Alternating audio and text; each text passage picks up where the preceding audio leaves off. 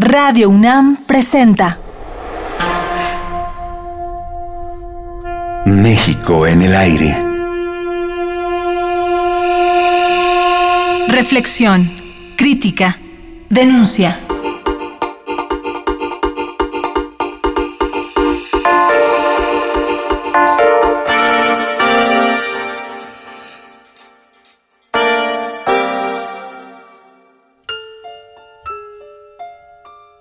Y aquí en México ahí vamos. A veces el periodismo está a la altura, a veces no, lo está, a veces va un poquito adelante y pues trata de defender las mejores causas.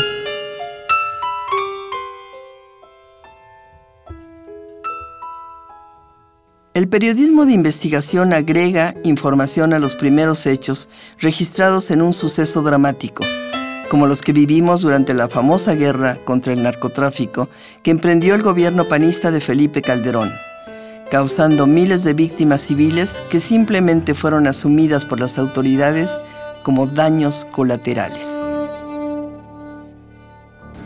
Y lo que hay que hacer es enfrentarlos. Ese desafío al Estado tiene que ser combatido con toda la fuerza del Estado.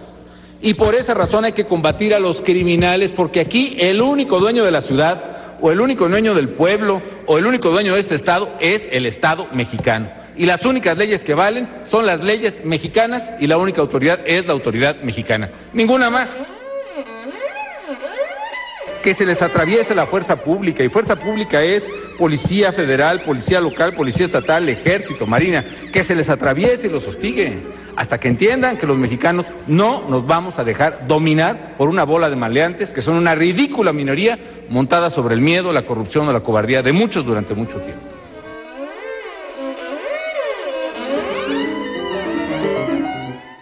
El director del diario ABC de España, Luis María Anzón, lo explica claramente.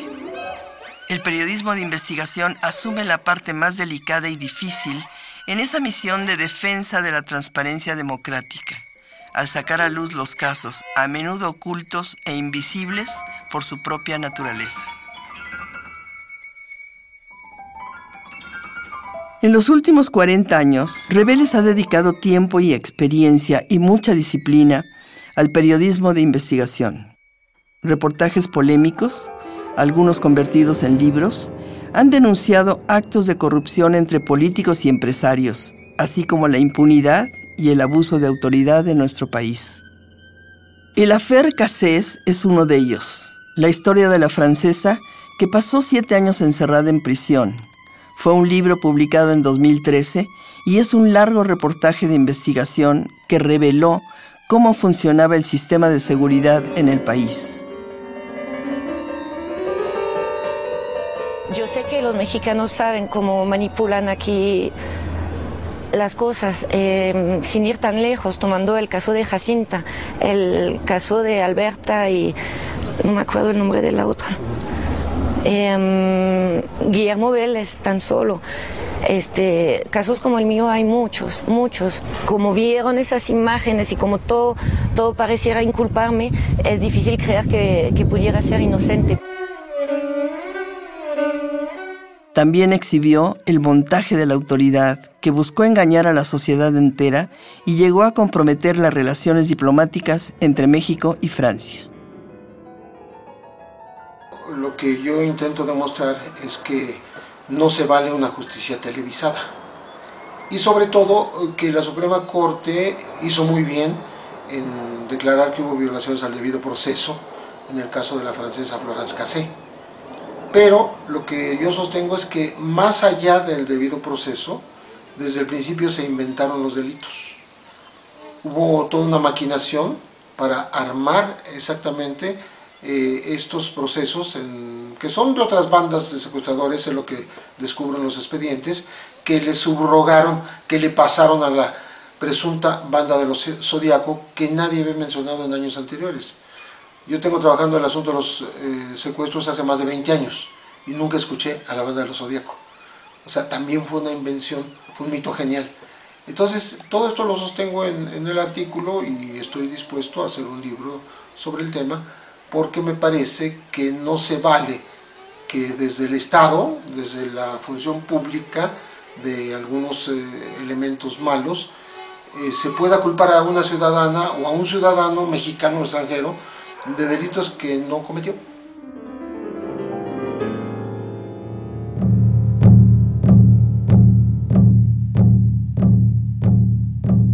Otro de los temas puesto debajo de la lupa por Rebeles es el narcotráfico. Algunos de sus libros recientes, por cierto muy bien documentados, tienen como personajes a los narcotraficantes más buscados en varios países y no solo en México. Los títulos nos adelantan los temas y los nombres. El cártel incómodo, el fin de los Beltrán Leiva y la hegemonía del Chapo Guzmán fueron publicados en 2010. Levantones, narcofosas y falsos positivos salió en 2011. Y desde ese año circula también en España otro de sus libros, Narcoméxico. En noviembre de 2013, el gobierno de Estados Unidos daba a conocer que el cártel de los hermanos Beltrán Leiva había tenido un resurgimiento, ahora bajo la dirección de Héctor Beltrán Leiva. Hoy el cártel de los Beltrán Leiva sufre su más duro golpe desde 2009. Arturo, Alfredo y Héctor Beltrán, un hermano muerto, los otros detenidos. Esa preocupación del Chapo Guzmán por la extradición pudo haber sido uno de los motivos por los cuales él decide fugarse de la prisión. Por supuesto, señor. Eso es su intención. Los operativos para atrapar a Joaquín el Chapo Guzmán se intensifican en la sierra. De acuerdo a informaciones de medios mexicanos, a las operaciones de búsqueda por tierra y aire, la Marina ha añadido el uso de por lo menos tres drones para interceptar comunicaciones vía celular y satelital.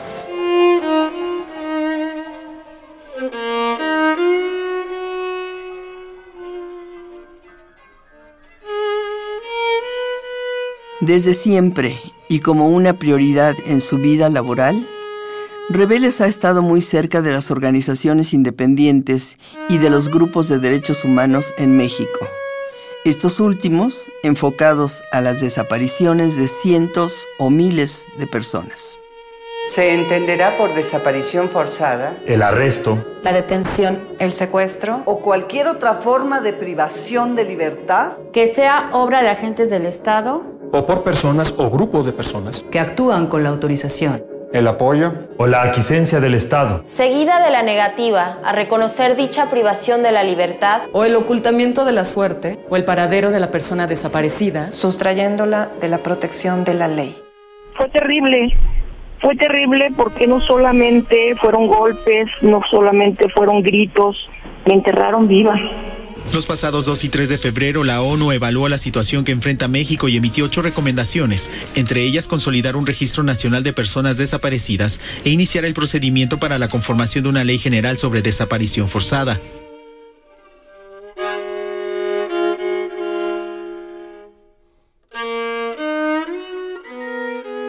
En cuanto a, a, la participación de la sociedad, ¿cómo la ves tú? ¿Cómo ves tú este escepticismo que tiene actualmente la sociedad mexicana? Yo creo que hay mucha, muchos grupos de la sociedad, sociedad civil como se dice ahora, que están trabajando, y están trabajando muy bien. En comunidades, en, en pueblos, en estados, en, en, centros de trabajo, en centros de estudio, en círculos de debate, pero lo que hace falta en México es una algo que aglutine esas, esos trabajos y que los convierta en una fuerza, porque están dispersos. Yo incluso pongo el ejemplo de las propias organizaciones defensoras de derechos humanos que entre sí no se ven a los ojos y no se dan la mano. Hablo, por ejemplo, de eh, organizaciones defensoras mm, de una solución definitiva al tema de los desaparecidos. El tema de los desaparecidos, que siendo histórico, con 532 casos exactamente, que la Comisión Nacional de Derechos Humanos creó la Fiscalía del pasado, ¿no? Eran exactamente 532, aunque otras organizaciones, eso eran el Comité Eureka, que son ex guerrilleros, ex luchadores sociales desaparecidos. Y luego había otras organizaciones como AFADEM, FEDEFAM, que defienden pues casi unos 1.500 casos, la mayor parte del estado de Guerrero, pero aquí no nos vamos a pelear por las cifras, da lo mismo una que la otra porque de todos es un crimen de lesa humanidad. Así fueran tres. Estas organizaciones han luchado durante muchos años y ahora el problema no solo no se ha solucionado, se ha empeorado. Porque si antes eran los luchadores sociales, los subversivos, los guerrilleros, la gente que quería tumbar al gobierno con las armas, ahora cualquier ciudadano puede ser objeto de desaparición en cualquier momento y en cualquier circunstancia. Es decir, tenemos la desgracia de, que se admite oficialmente más de 24 mil desaparecidos, pues yo creo que son muchos más, y son de todo tipo de ciudadanos, desde amas de casa, trabajadores, desempleados, estudiantes, dirigentes sociales, por supuesto.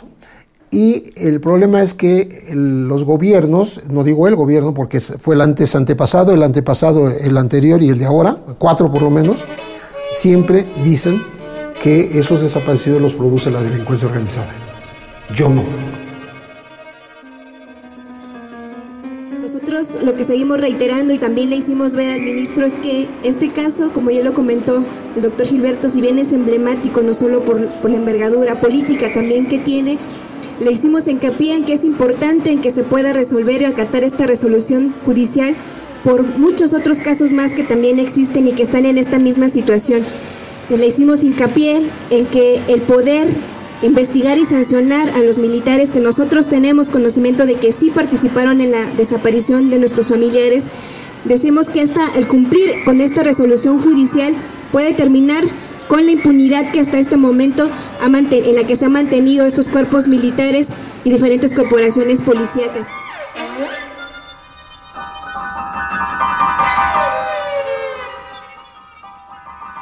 Los invitamos mañana a escuchar la cuarta parte de la conversación que tuvimos con José Reveles, en donde abordaremos uno de los temas que mejor conoce nuestro entrevistado, el narcotráfico y la guerra que emprendió contra las drogas el expresidente Felipe Calderón.